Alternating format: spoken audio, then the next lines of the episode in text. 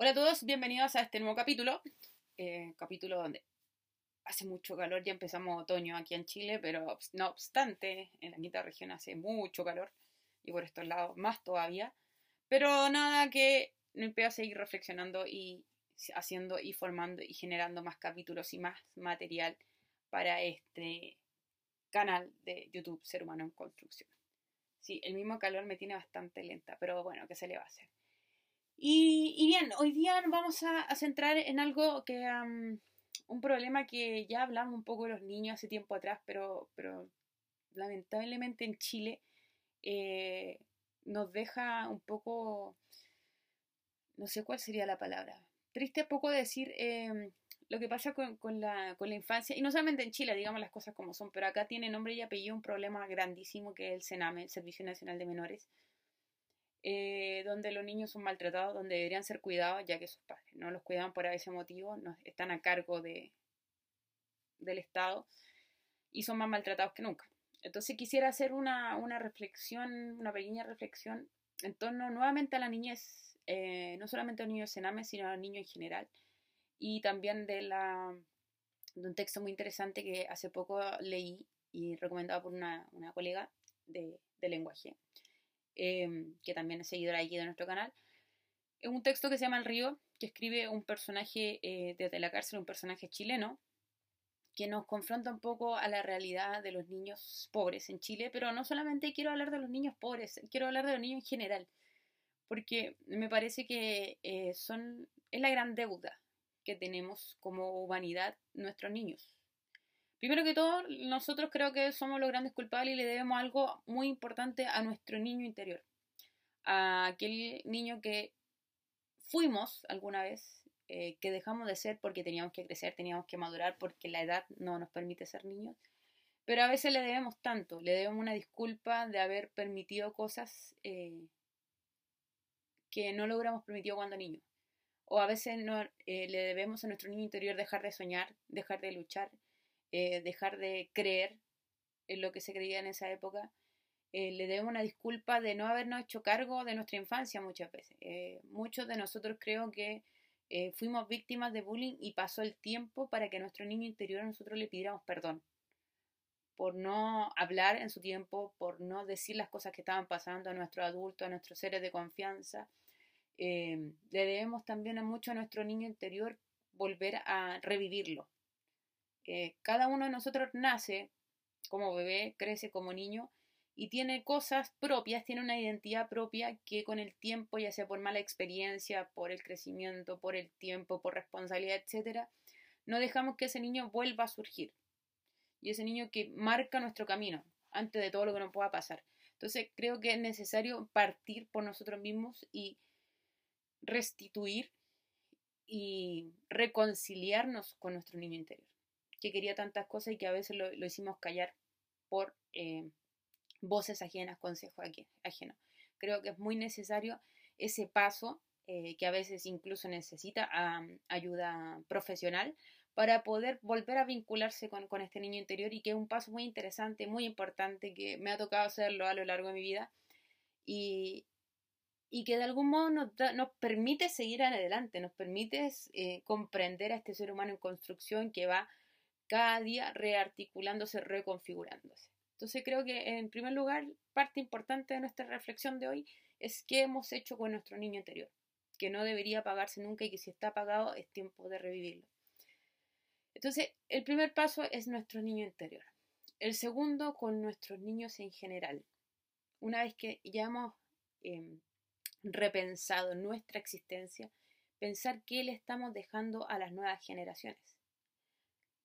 Partimos niños, partimos con que los adultos tenían que hacer algo, eh, decirnos algo, pero ahora que ya nos estamos transformando en adultos, muchos de nosotros, los que me escuchan aún son niños, algunos son jóvenes, y empezar a repensar qué queremos para nuestras futuras generaciones. Uno, una cosa clásica eh, fue el cambio climático. el calor que hace ahora en pleno otoño, casi 30 grados, nos dice que estamos dejando un mundo bastante destruido, bastante eh, contaminado a nuestras nuevas generaciones, algunos ni siquiera han nacido, pero ya le estamos entregando un mundo terrible. Es decir, cada día no nos hacemos responsables. El otro día, por el nivel de violencia que hay, yo no le puedo decir nada a una persona.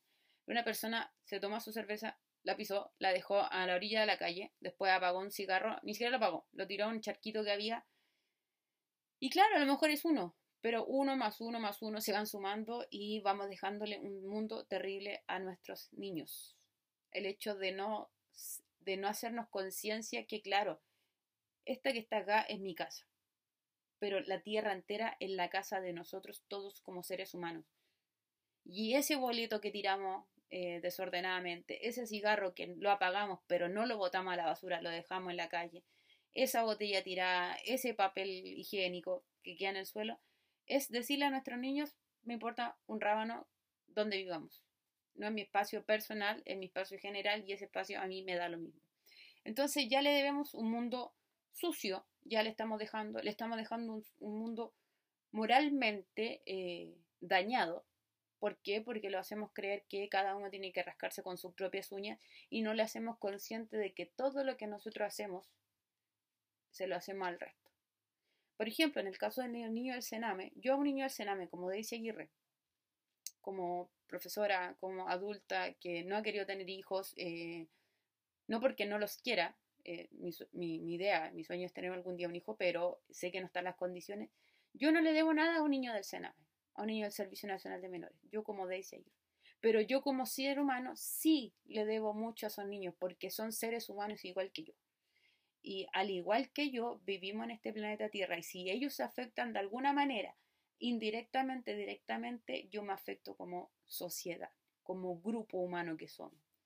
Ahora, ¿cuál es el problema? Es que el cename es un problema que dura el rato, dura la noticia. Entonces, claro, llega una noticia del Sename que algo se está haciendo mal y la gente empieza a echarse culpa uno a otro. Que lo que ustedes no están a cargo, que los provida, que esto, que lo otro, que aquello, que ustedes se preocupan de la borda, etcétera. Por ejemplo, yo siempre he dicho, yo soy provida en que todas las vidas tienen derecho a existir. Sí, tengo hablado sobre el aborto y otros temas que son complejos de tratar según mi perspectiva, pero, o sea, yo no me siento culpable cuando alguien dice ustedes los Provida deberían encargarse también de niños enames, porque en mi fuero interno y los que a mí me conocen saben que si fuera por mí, si yo tuviera plata para, o sea, no tengo plata ni para tener una casa, pero si yo tuviera la plata suficiente, adoptaría muchos niños y siempre digo adoptaría a un niño y un perrito, ¿para qué? Para que hubiera un apego real. Entonces, claro, es re fácil en, cuando viene la noticia del Sename decir estos niños miren cómo están sufriendo pero en los 364 días restantes que no hubo noticias, nadie se acuerda que existe. O muy poca gente, no decir nadie, porque hay gente sí preocupada, pero hay muy poca gente que se preocupa de los niños del Sename. Entonces, claro, alguien dijo por ahí, pues salió una noticia de un niño Sename gritando desaforadamente, que le dolía algo, y todos empezaron a reclamar, y después los del Sename dijeron, no, es que en realidad eh, el niño no estaba consumiendo su remedio y por eso se descompensó, porque no había consumido su remedio si es deber del Sename que los niños que están ahí, si tienen problemas psicológicos, tengan que tener su medicina al día. Entonces no es una excusa. Entonces vemos que una institución como el Sename, que debería ser un lugar donde cuida a los niños, se abusa de ellos en diferentes maneras. Entonces al final no nos hacemos cargo y claro, quizás como persona que estamos cuidando a los que nos están alrededor, también somos deudores humanos de lo que pasa alrededor de nosotros, como en el caso de estos niños de Sename. Ahora, ¿qué es lo que quiero ir yo? No solamente hablar de los niños del Sename, sino, como decía, de niño interior y de todos los niños en general. ¿Por qué? Porque, claro, hay niños que carecen de eh, apego, hay niños que carecen de, de, sustento económico, pero también están los niños de, que tienen todo, pero que no tienen nada. Hay cuantos niños que quizás, claro, no es como niño Sename, tiene casa, tiene techo, tiene comida, tiene alimentos, tiene juguetes, pero no tiene apego un niño de la alta alcurnia chilena, vamos a decir, no solamente la alta alcurnia chilena, pero estamos en Chile, hablemos de Chile. Puede tener muchas cosas, pero muchas veces, mucho de ellos, eh, permítanme repetir una y otra vez mucho, no tienen apego. Son gente lanzada a la vida, cuidada por la nanita, que es la que hace todo, cuidada por el hermano mayor, cuidada por cualquier persona, menos por sus padres. En la foto sale maravillosamente el grupo familiar, todo perfecto pero no hay apego maternal, no hay apego paternal, el papá no está nunca, la mamá no está nunca, eh, lo ven tarde, en la tarde no ven nunca. Eh, perdón que haya repetido tantas veces tantas palabras, pero, pero de verdad que esta reflexión me sale adentro, porque creo que a los niños le debemos mucho. Entonces esos padres, como decía la canción de Franco de Vita no basta, No basta que tú le pagues la escuela, no basta que tú le pagues los juguetes, no basta que tú le pagues cosas si vas a estar todo el día metido en el celular cuando estás en la casa, si es más importante ver una película, si es más importante estar en un negocio, si todo es más importante que tu hijo. Entonces, somos grandes responsables en general de lo que está pasando, no solo en el Sename, sino que está pasando en nuestras casas. Si estás todo el día pegado en el computador o en el celular mientras tu hijo está en la consola que le compraste para que fuera feliz, entonces somos tan deudores de esos niños como los niños del Senado. ¿Y cuál es el otro problema? ¿Qué viene después de esta deuda que le tenemos a los niños? Es que estos niños crecen viendo la desigualdad, crecen viendo la desconfiguración del mundo. Esta mentira de que le decimos que sean buenos mientras nosotros somos malos que sean respetuosos mientras nosotros somos irrespetuosos, que sean personas eh, de bien, que sean personas transparentes cuando nosotros somos y vivimos en el mundo de los pillos. Entonces, cuando el niño crece chueco, en el sentido moral, cuando crece no haciendo lo correcto, después es el delincuente del Sename. Después es el... ¿Cuál es la diferencia? ¿Dónde está la línea? Y siempre le pregunto a mis alumnos, ¿Dónde está la línea para esa sociedad que se cree correcta, que se cree buena, que no hace nada malo, que los demás, los malos, están allá?